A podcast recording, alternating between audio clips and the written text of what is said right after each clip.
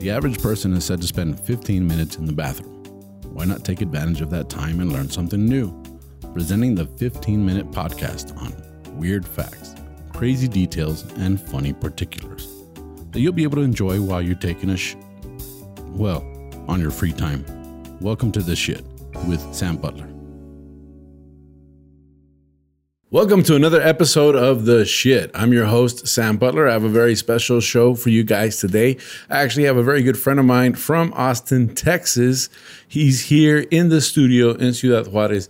He's actually a native of El Paso, Texas. He grew up in El Paso. He went to La Bowie, como muchos de aquí de Juarez, like a lot of my Juarez friends go to La Bowie. He went to La Bowie, graduated from La Bowie, moved to Austin, but he's visiting El Paso, and I said, "Hey, dude, you got to come do this shit with me."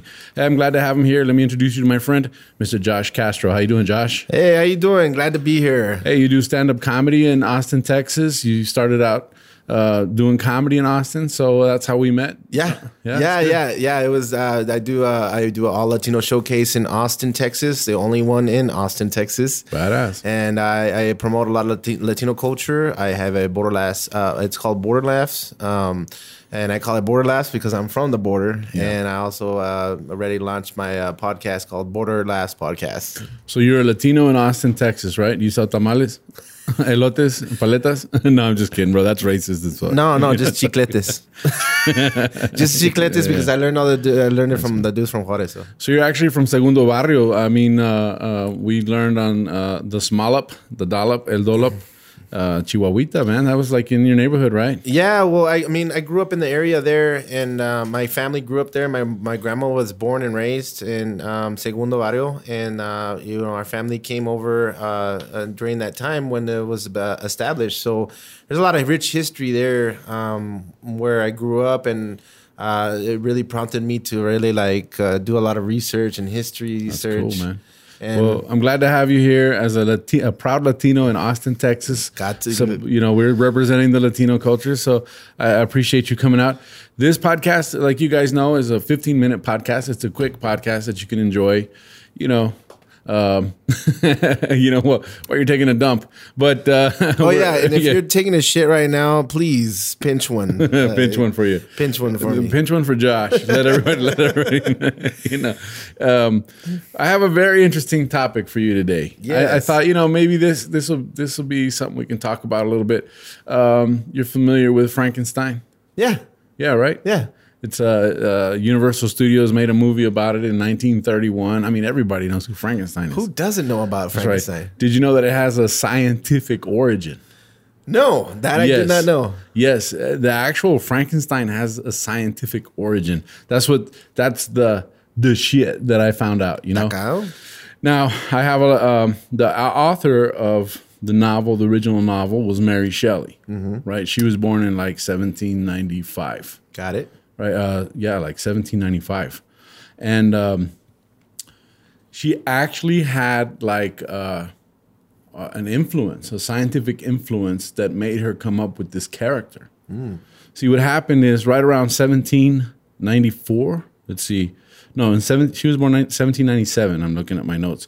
In 1795, two years before she was born, her mother, Mary Wollstonecraft, threw herself off a bridge over the Thames in London Wow. right? And she had written, uh, she had been deeply depressed.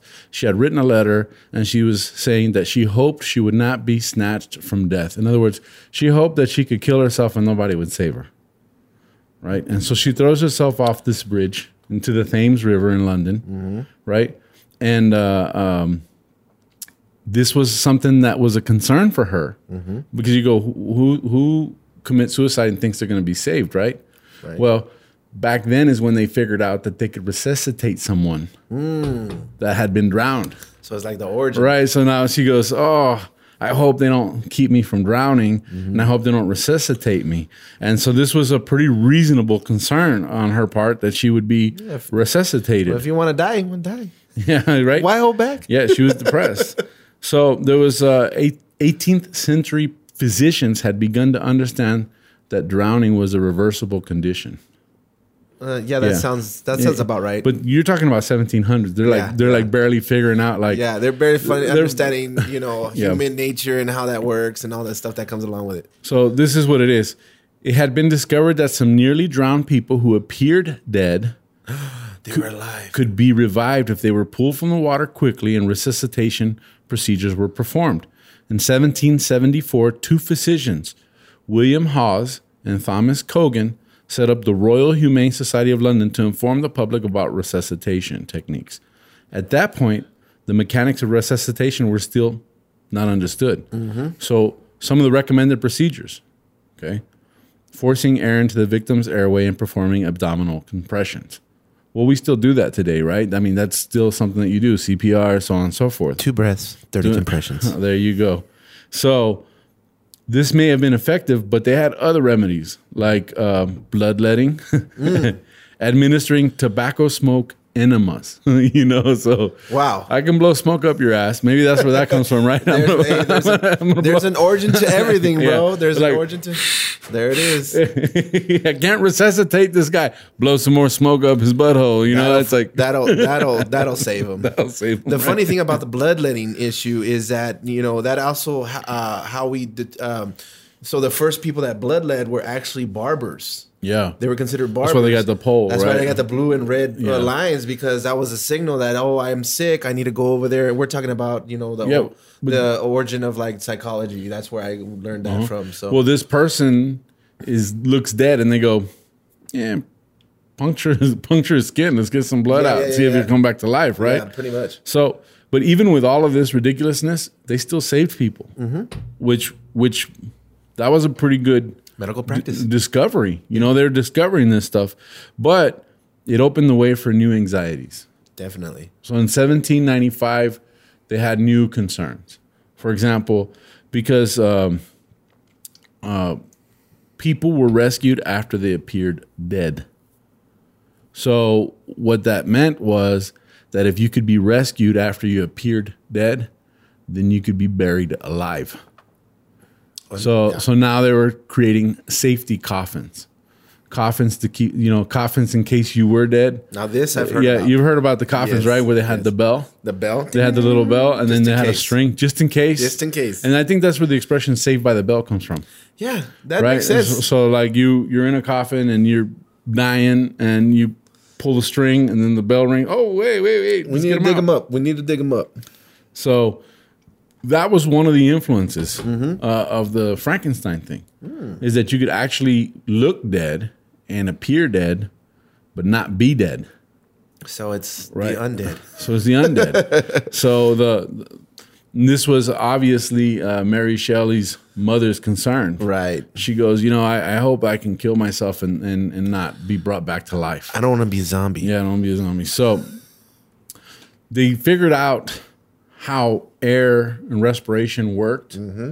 by by uh, drowning and dissecting laboratory animals. Well, that's a little cruel. Well, I mean, that's how they learn. You, gotta know, do what you gotta do, And they though. figured it out. They go, okay, there's a, uh collaboration between air and life, right? Mm-hmm. Well, the bad news is Mary Wollstonecraft, Mary uh, Shelley's mother, Mm-hmm. was actually saved. You know, she jumped into the river. And a group of boatmen pulled her unconscious body out of the water. I bet you she was pissed when she woke up. I said I want to be dead. They resuscitated her afterwards. She wrote, "I have only one. I, I I have only to lament that when bitterness of death was past, Yeah. I was inhumanely brought back to life and misery." Shit, she You wrote a poem Yeah, about she it. wrote a poem Like I'm so upset. I'm gonna write a poem about how I didn't die. Yeah, it's like, oh man, Drama queen. They brought me back to life. Well, two years later, she has her daughter Mary Shelley, Mm-hmm. and Mary Shelley um, is born. And about ten days after that, she gets a fever and dies. Hmm. So her wish came true finally, you know. and, and we're not making fun of anybody with No, depression. It's, of it's course, kind of a you know it's kind of a sad thing, but it's interesting that that was now a new concern, Right. And this is something that is reflected in this character Frankenstein. Mm-hmm. Like you can bring the dead back to life. Right, it's a totally different concept that has never been established before, Yeah, and and it's so- like whoa, a whole new world that that is birthed towards you know a medical profession too. Because mm-hmm. I mean, you talk about all the things that come along with it, with the bloodletting and you know experimenting with. I mean, you look at the the origin of Frankenstein and the electricity. You got to wonder like how much stuff did they do before they they they narrowed it down to okay, let's air, bloodletting, and tobacco smoke up the butt. you know, what I'm There was a like- lot of- It's like how many things did they do to Dude, figure that out? you a know? lot of dead people We're gonna we're gonna narrow it down to three. That's all I'm saying. You know, like, was a lot of people that have it upset about what they did. They're looking down like, look, what the hell did they do to my body? now there was a second major scientific discovery. Interesting. right? This second discovery happened in the eight, 1780s, and it was an Italian scientist, Luigi Galvani. And he Oh, I know Luigi. And he began investigating the effects of electricity on animal tissues, Oh, okay. right? He found that by passing an electrical current from a, a lightning storm, well, that that's like Back to the Future stuff. Yeah, right? yeah. you know, Well, how do you even set that Yeah, up? it's like, hey, we're gonna have a lightning storm. Let's uh, hang a wire, you know. But he figured out that by um, harnessing the electricity from a lightning storm or an electrical machine, which makes perfect sense, through the nerves of a dead frog, the frog's leg could be made to kick and twitch. In 1791, he published an essay announcing that his discovery that animal muscles and nerves contained an innate electrical force, which he dubbed animal electricity. Several years later, his nephew, Giovanni Aldini, combined his uncle's discoveries with those of Alessandro Volta, which Volta sounds a little suspicious, like voltage, you know, Volta. He actually invented the first electric battery. That makes And, sense. and so they used batteries to stage a series of experiments on uh, different um demonstrations before crowds in Europe. For example, he used the electric currents to stimulate motion in the bodies of dismembered animals. The head of an ox, for example, was made to twitch and open its eyes. wow. Did it Right? wink? Uh, apparently, it did. Aldini's most notorious experiment took place in January 1803 at the Royal College of Surgeons in London. He applied an electrical current to the corpse of George Foster, a convict rec- recently executed for drowning his wife and child. The body convulsed, and applying current to the face caused the jaws to clench and the eyes to open. To the astonished audience, the body appeared to almost come to life. Again, the newspaper said it was like he was being brought back from hell, Yeah. you know, and so you had the mixture of running electricity through body tissue, Right. making things twitch, and being able to bring people back to life. And this is what encouraged Mary Shelley to write Frankenstein.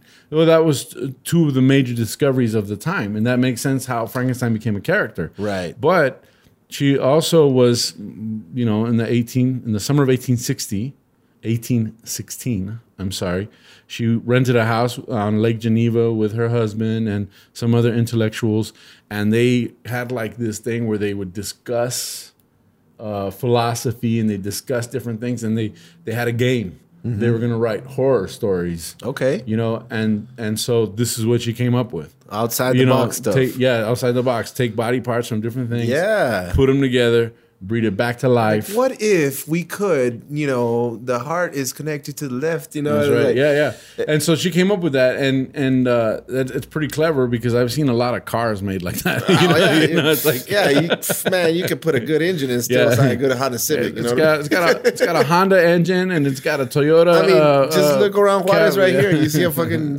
'78 uh, Toyota just still burning, gra- you know, right. burning the street down there.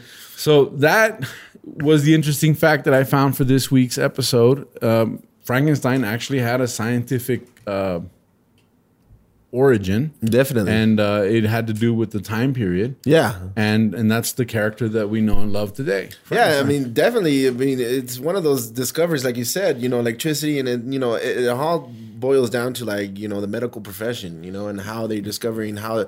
I mean, if you think about you know how we look at mental illness, um, per se, just in mental illness, we barely started discovering you know right. certain things that are going on, and this was happening in the fifties. You know, this is only fifty years ago, like 60, 70 years ago.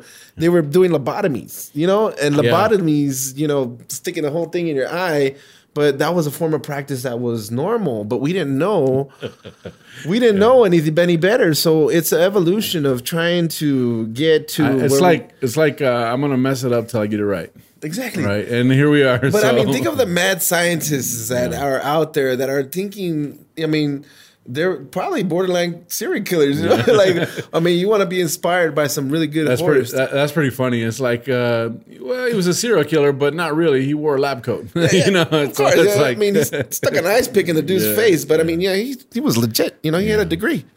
well, that's gonna wrap. that's yeah. And he and his degree was pretty much made up of. Uh, he wore a lab coat, so he's got to be a doctor, right? so, with a whole stethoscope and the yeah. thing. So, yeah, but uh, that's been this episode. I mean, it's a it's a it's a short one. Uh, Short and quick. Josh, thank you for joining me. How can people find you on social media? You can find me at just joshing comedy all one word dot com. Uh, I do uh, like I said, I do production shows out of Austin, based out of Austin, and I also do a podcast. And uh, yeah, you can find me on Instagram or Facebook at just joshing comedy, and that's all one word J U S T. Josh and my name and comedy. A lot of people get Just just joshing, guys. yeah, just joshing. That's that's me. A lot of people get confused with that, so I just try to put it out there. So. Yeah. Well, and I'm Sam Butler. You guys can find me at Tu Amigo Sam on uh, YouTube, Instagram, all my social media. You could also follow our page, uh, Podcast, Está Cagado Podcast fans. Thank you guys very much for joining us. That's the end of this episode. Y'all uh, be good. Está atacado.